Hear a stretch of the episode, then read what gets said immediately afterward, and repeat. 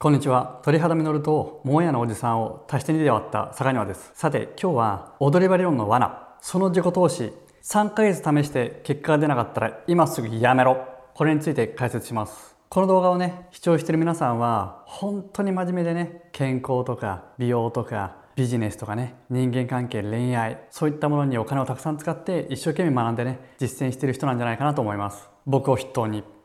ところが頑張っても頑張ってもね1ミリも成果が出ないことってないですか？厳密に言うと若干良くなっているような気がするみたいな希望的観測みたいな。でも費用対効果はかなり悪い。全然元取れてないと。なんかおかしいなんかおかしいと。これ自分だけかなと。他のみんななんかサクサク結果出してそうだなと。もうちょっと頑張ってみようかな。でもなんかちょっとおかしいなと。これいつまでやるのかなと。もうちょっと頑張った方がいいのかなと。でもここまでね時間とお金投資したしもったいないな。夜明け前が一番暗いって言うしな。あと1回試してみよう。やめ時がわからないみたいな。で半年1年経ってみたらなんか徐々にむしろ悪くなってるんじゃないかみたいな。そんなことってありませんか？ビジネスや自己啓発の世界ではこれを踊り場理論ってね言ったりします。踊り場理論。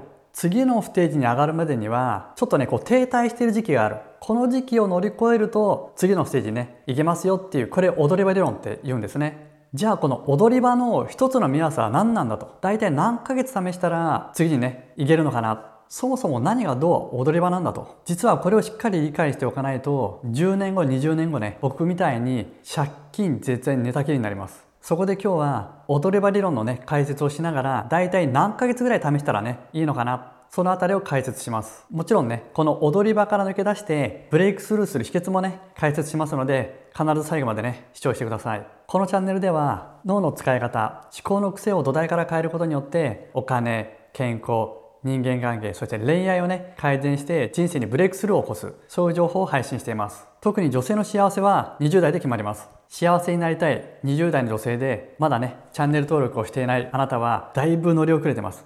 必ず今すぐチャンネル登録をして他の動画もチェックしてみてください。ズバリ今日の結論です。一つのことを3ヶ月以上試して結果が出なかったら今すぐやめろ。それ以上続けても成果が出る見込みはほぼゼロです。やり方を間違えているか、方向性がずれているか、そのどちらかです。一度立ち止まって根本的に見直した方がいいです。恥ずかしながらですね、僕は起業して14年間だけでなんと4000万以上自己投資してきました。結果、43歳で借金絶縁寝たきりです行き着いたのが思考の癖だったんですね脳の使い方思い込み信じ込みすり込みに気づくそしてそれをやめるっていうことだったんですそこに行き着くのにおぎャーっと生まれてからねなんと43年かかったんです。ところが僕は長続きしないので大体ね23ヶ月でね飽きちゃうんですね。恋愛もワンシーズンしか持ちませんでした。最短記録は1日です。学校から一緒にね一度帰っただけ。ジ・エンド。でもこの秋っぽいのが功を奏したと思っています。なぜかというと、もしね、一つのことに3年も5年もじっくりとね、時間もお金も労力もかけていたとしたら、多分ね、43歳で脳の使い方に行き着かなかったんじゃないかなと思うんですよ。方向性がずれているから、堂々巡りしているっていうことに多分ね、まだまだ気づけなかったんじゃないかなと思うんですよ。方向性がずれてるから堂々巡りをして同じ問題からね抜け出せないっていうことになかなかね自分で気づけないんですよ。おかしいおかしいって思いながらねずるずるだらだら続けちゃうんですね。目安は3ヶ月です。3ヶ月試して良くならなければ改善の見込みがなければ成果が出なければもう方向性がずれてるかやり方が間違えているかそのどっちかですねビジネスや自己啓発の世界ではこれを踊り場理論と言います。僕は今から10年以上前ですかね、ある方のね、コーチングを受けたんです。その時にすでに自己投資を相当していました。ところがですね、全然結果出なかったんですよ。いくら自己投資をしても。おかしいおかしいと思って、ある方にね、コーチングをお願いして相談しました。これだけ努力をして、自己投資をして頑張っているのに結果が出ないのはおかしいと。もう自分ではもう億万長者になっていてもおかしくないぐらいだって言ったんですよ。もうセミリタイアしていてもおかしくないと。もちろん即行動しています。ところが、後から入ってくる人がどんどん成果を出しているのに、自分だけなかなか結果が出ないと。取り残されているような気がして焦ってきたんですね。そういうことをね、そのコーチに相談しました。その時言われたんです。坂根さん、踊れ場理論って知ってますかって言われたんです。次のステージに上がるまでには、踊れ場があると。頑張ってもなかなか成果が出ない時期がある。この時期を通り過ぎると、次のステージにね、上がるんですよ。これを踊り場理論って言うんですよって言われたんです。だから坂庭さんも踊り場なんじゃないですかねって言われたんですね。なるほど、踊り場かと。じゃあもうちょっと頑張ってみようかなと思ったんです。ところが、なんとその後、ずっと踊り場だったんですよ。10年以上ずっと。上はどんだけ広いんだと。東京ドームか上はと。いうぐらいずっと踊り場だったんですよ。10年以上。信じられます？とんでもない踊り場でしたよ。実はこれ、方向性がずれてたんです。これを踊り場だと思ってずっと続けてるとね、僕みたいに時間とお金と労力を使って堂々巡りから抜け出せなくなります。負の無限ループから抜け出せないんですね。ハムスターのカラカラと同じです。永遠とずっと走り続けている。同じところを。そして時間とね、お金と労力を投資して疲弊していって、じわじわじわじわね、悪化していくんです。僕と同じように40代以上の方で借金、絶縁、寝たきりになってる方がね、非常に多いんですよ。例えば、多感な10代からね、心理学とかスピリチュアルとかにハマると。そうすると、宇宙だとか、 higher self とか、魂とか、潜在意識の書き換えとか、そういったものを10年も20年も中には30年以上続けてる人もいます。結果どうなったか。病気のデパート借金まみれ家庭崩壊です。こういう4、50代が本当にね多いんですよ。途中で疑問を持たない。なぜか。良くなるためにやっているんだから悪くなっているはずがないと思っちゃうんです。よ。僕もそうでした。それはそうですよね。良くなると思ってやってるわけですから。まさかだんだん悪くなってるとは思わないわけですよ。自分で自分を洗脳してるんですね。良くなっているはずだ良くなっているはずだと。良くなっ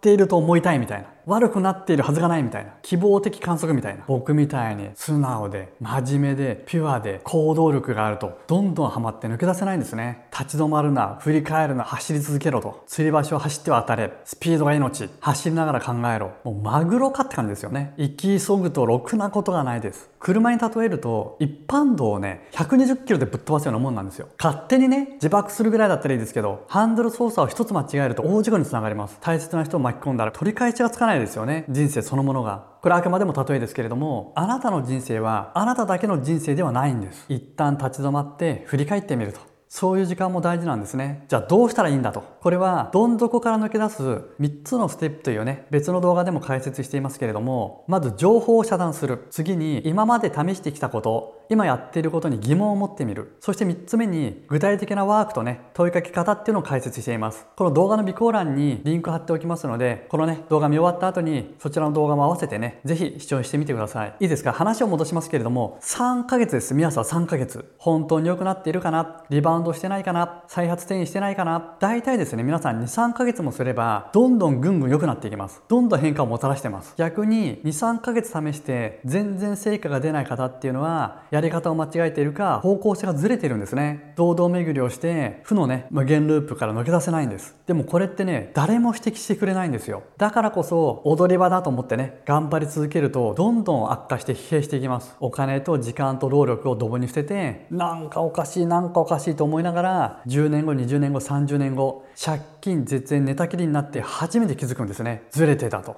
ちなみにネットワークのサプリやプロテインやコスメの場合肯定反応とかねいう場合があります。悪化している時に。これ嘘です。サブスクで継続課金させるための嘘ですからね。断言します。3ヶ月試して良くならなかったら今すぐやめろ。聞いた話によると外国の方はこれが悪いとかね合わないと思ったら大体ねすぐやめるそうです。ところが僕たち日本人っていうのはおかしいおかしいと思いながらも比較的ね続けちゃうんですね頑張って。そうするとおかしいなおかしいなと思いながらね良くなるはずだ良くなっているはずだ悪くなっているはずがないと。そう思いながらだんだんだんだんじわじわね沼にはまって真綿で首を絞めるように10年後20年後30年後気づいたらねとんでもないことになってるんですね。良いことをしてるんだから悪くなってるはずがない。自分で自分を洗脳しちゃうんですね。しかもこれタイムラグがあるんです。今口に入れてねうわ毒だと思ったらすぐ吐き出しますよね。ところがこれ気づかないんですよ。潜在意識の書き換えとかね。もうパワーストーンとかノリトとか宇宙とか風の時代とか。これねすぐ気づけないんですよ。タイムラグがあるんですね。そうすると本人はねいいことをしてるんだから悪くなるはずがないと。これがね危険なんですよ。他にもこの踊り場理論をね別の言葉で言うと成長曲線とかね成功曲線あるいはティッピングポイントなんてね言う場合があります。この成長曲線成功曲線っていうのはどういうのかっていうと努力して努力して努力してもねなかなか成果が出ない時期があると。ところがあるタイミングをきっかけにね一気にこう伸びる。これ成功曲線とか成長曲線っていうんですね。努力と成果が比例しない。そんな風ににね言います。あるタイミングで流れ一気にね変わることをねティッピングポイントって言うんですけれどもそういう言い方をする場合もあります。それでもやっぱり3ヶ月試して成果が出ないそういう場合にはもうねそれ以上続けても良くなる見込みがないです。逆に最低でも3ヶ月はじっくりね取り組む必要もありますよね。ですからこの僕の動画とか、このチャンネルの動画もね、3ヶ月はじっくり試してもらいたいんです。僕はビジネス、健康、心理学、スピリチュアル、自己啓発、本当にこうありとあらゆるものをね、試してきました。起業して14年間だけでなんと4000枚以上です。同じやり方で違う成果を期待するのは気違いだっていう言葉があるんですね。実は僕、気違いだったんですよ。最後は借金、絶縁、寝たきり。そして行き着いたのが脳の使い方、思考の癖、思い込み、信じ込み、すり込みだったんですね。ここに問題があったのかと思った時はね、愕然とした。なんだ、ここだったのかよと。早く言ってくれよと。なんで気づかなかったんだよと。だって自分の耳と耳の間にあるんですよ。この使い方に問題があるなんて誰も教えてくれなかったんですよ。自分も気づけなかったんです。なんだ、ここだったのかと。43年間も遠回りしちゃったよと。14年間だけでお金たくさん使っちゃったよと。愕然としましたね。でも、今思うとね、人生の残り半分が楽しめるわけです。もちろん、何歳からでも残りの人生を楽しむことはできますけれども、早ければ早いに越したことはないですよね。だからこそ、20代の方にも、こうしてね、全力でお伝えしているんです。20代になって社会に出てね自分でお金を稼ぐようになればある程度自由にお金が使えるようになりますよね。そうすると心理学とか心理術とか、まあ、占いとかねスピリチュアルとかこういったものにだんだんお金を使うようになっていきます。家族と同居であれば異変に気づいてね指摘してくれることもありますけれどもでも地方からね東京に出てきて一人で暮らしていると誰もね異変に気づいてくれないんです。自分でもなかなか気づけない。そうすると堂々巡りから抜け出せなくなっちゃうんですね。親の管理や目が行き届かなくなる。誰も異変に気づいてくれない。職場やね学校の仲間にもなかなか自分で言い出せない相談できない。親に心配かけられないとか親にねバレたら叱られるとか。そうやって真面目でね一人で抱え込んで悩んでドツボにはまる20代の女性が本当に増えてるんですね。でそういう時に心の隙間にねつけ込んでダメな男に引っかかったり宗教にはまったりするわけですよ。実際に気づいたらねホスト狂いしてたり霊能者や占い師に洗脳されたり半年で500万以上ね貯金使い果たしてすってんてんとか男に騙されてカードをね5枚も6枚も切らされてカードでローン組まされてね騙されちゃったとか結婚詐欺とかいざ連絡を取ろうと思ったら音信不通と。実際にねそういうご相談が本当に多いんですよ。女性の幸せは20代で決まります。もう20代で兆しが出てるんですね。僕もそうでした。そして今ねお金や病気や人間関係で悩んでいる40代以上の男性女性皆さん本当にね20代で兆しが出ていたんですね。もちろん30代40代以上になってもねいつからでも自分の思考の癖に気づいてそれを改善すれば人生を変えることはできますけれども特に20代の女性は是非今のうちから異変違和感兆候こういったものに自分で気づいてね脳を整えていきましょう。いいですか？何かを試す時は3ヶ月ですよ、3ヶ月。3ヶ月試して成果が出なかったら、もうそれやめた方がいいです。今日の動画いかがでしたでしょうか？役に立ったなと思ったらね、ぜひチャンネル登録と、そして大切な人にぜひね、シェアもしていただけると光栄です。コメントもどしどしお待ちしています。それでは次の動画でもお待ちしています。これでダメなら諦めろ。